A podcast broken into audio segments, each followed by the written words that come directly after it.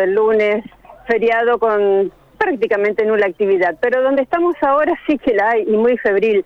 Estamos en barrio Santa Rosa de Lima. Esto es Moreno y la vía, y la vía, para mejor decir. Eh, aquí, cerca de la medianoche, descarriló un tren que traía eh, cereales. La verdad que lo que se puede ver, ya estamos generando imágenes como para que aquellos eh, oyentes, esos nuestros amigos de Radio M puedan ver a través de nuestra página web o inclusive eh, de nuestra aplicación. Es verdaderamente espectacular y hasta, mira, te diría que milagroso el resultado a priori. Hay que decir que esta formación que llevaba maíz, bueno, era guiado por supuesto por un maquinista que Miren dónde terminó la máquina, a metros nada más de una vivienda. Cayó literalmente, dicen que hizo hasta Willy eh, al momento de descarrilar la máquina, que pegó un salto y de allí cayó hacia la margen derecha, aquí en barrio Santa Rosa de Lima, y quedó la máquina tendida así en un costado, pero tan solo dos metros de una vivienda. El maquinista eh, se encuentra en buen estado, me dicen estable, golpeado, golpeadísimo, eso sí, pero en principio en, en buen estado. Aquí recién un vecino, buenos días, lo molesto un momentito, señor, lo molesto un momentito, por favor. Usted recién me decía que esto fue cerca de la medianoche, pasadita la medianoche, y que lo que se vivió acá con el maquinista ha sido prácticamente un milagro. ¿Cómo le va? Buen día. Hola, buen día. Sí, el maquinista lo sacaron, pero estaba bastante golpeado, estaba con la policía y entre los vecinos. Fue como a las una y media para de la madrugada. ¿Viste el desastre? Es un Alguien me decía que la máquina hizo Willy, el que levantó... Como que, como que despistó de ahí del de ahí de calle Moreno, ¿entendés? Como que despistó, hizo mucha fuerza y cuando hizo mucha fuerza se levantó para arriba y ahí se vino. ¿Qué pasa con los rieles? ¿Eh? ¿Qué pasa con los rieles? Porque se los ve... Los rieles están ya, son bastante viejos, todos regastados. Y aparte ahí en el paso nivel, viste que hay mucha tierra. Y ahí es donde sale de ese descarril. Quedó aquí la máquina tendida a un par de metros de una vivienda. Fue un milagro esto. ¿Cómo? Que quedó a un par de metros de una vivienda. Digo que fue un milagro. Muy cerca, muy cerca. Muy cerquita, muy cerquita. Vos tenés ahí un metro y medio. Y un poquito más allá, viste que hay otra vivienda que sobresale, uh -huh. tumbada, sale por seguro. Le agradezco muchísimo. Que tenga buen día. Lo que nos dicen, Carlos, es que, eh, bueno, ya la policía, por supuesto, está aquí custodiando lo que no pueden hacer. Eh, aquí se lo están llevando al, a todo lo que está derramado de, en principio, tres eh, vagones. Bueno, está todo siendo cargado en baldes, en bolsas y está siendo copiado por parte de los vecinos. Está trabajando desde anoche mismo, eso hay que decirlo.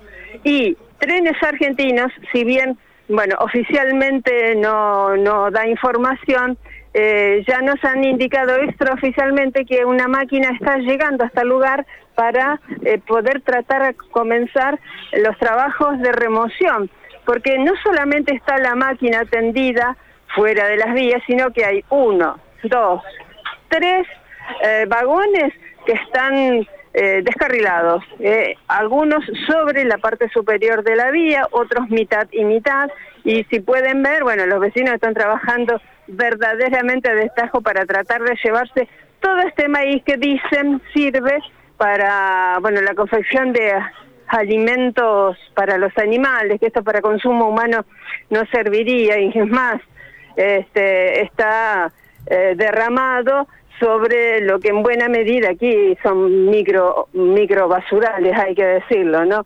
Así es que eh, lo que ustedes podrán ver aquí, no sé si dos metros separa eh, la máquina de una vivienda.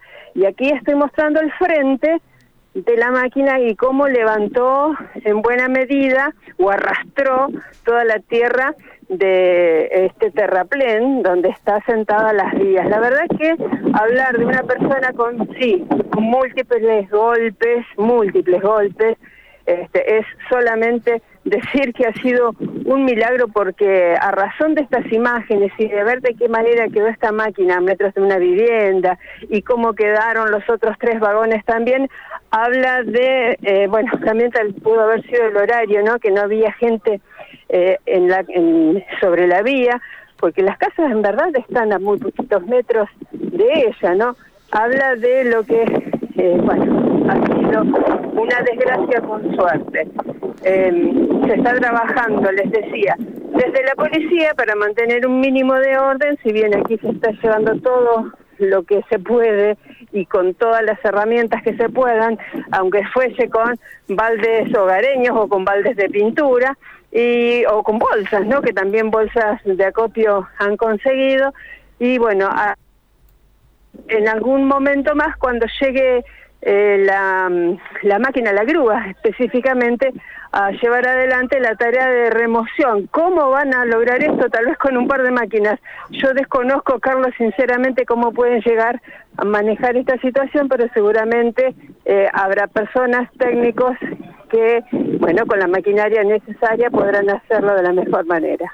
Tu narración y las imágenes son impactantes, Gaby, ¿eh?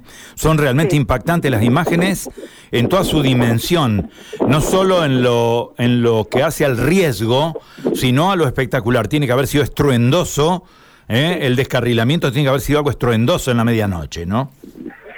Absolutamente, Carlos, porque estamos hablando de una formación. Yo no tengo confirmada la cantidad de vagones, pero bueno, eh, tal vez unos 20, porque en la zona donde estamos es una curva amplia, pero es una curva y no alcanzo a ver el final de, de dónde, bueno, de dónde termina esta formación. Y sí podrán ver como niños, adultos, más chicos están trabajando. Yo lo que estoy mostrando ahora, no sé si ustedes lo podrán ver, es, además de los rieles que están, eh, bueno, debidamente dentro de la tierra, hay uno que está por fuera, un riel que está por fuera.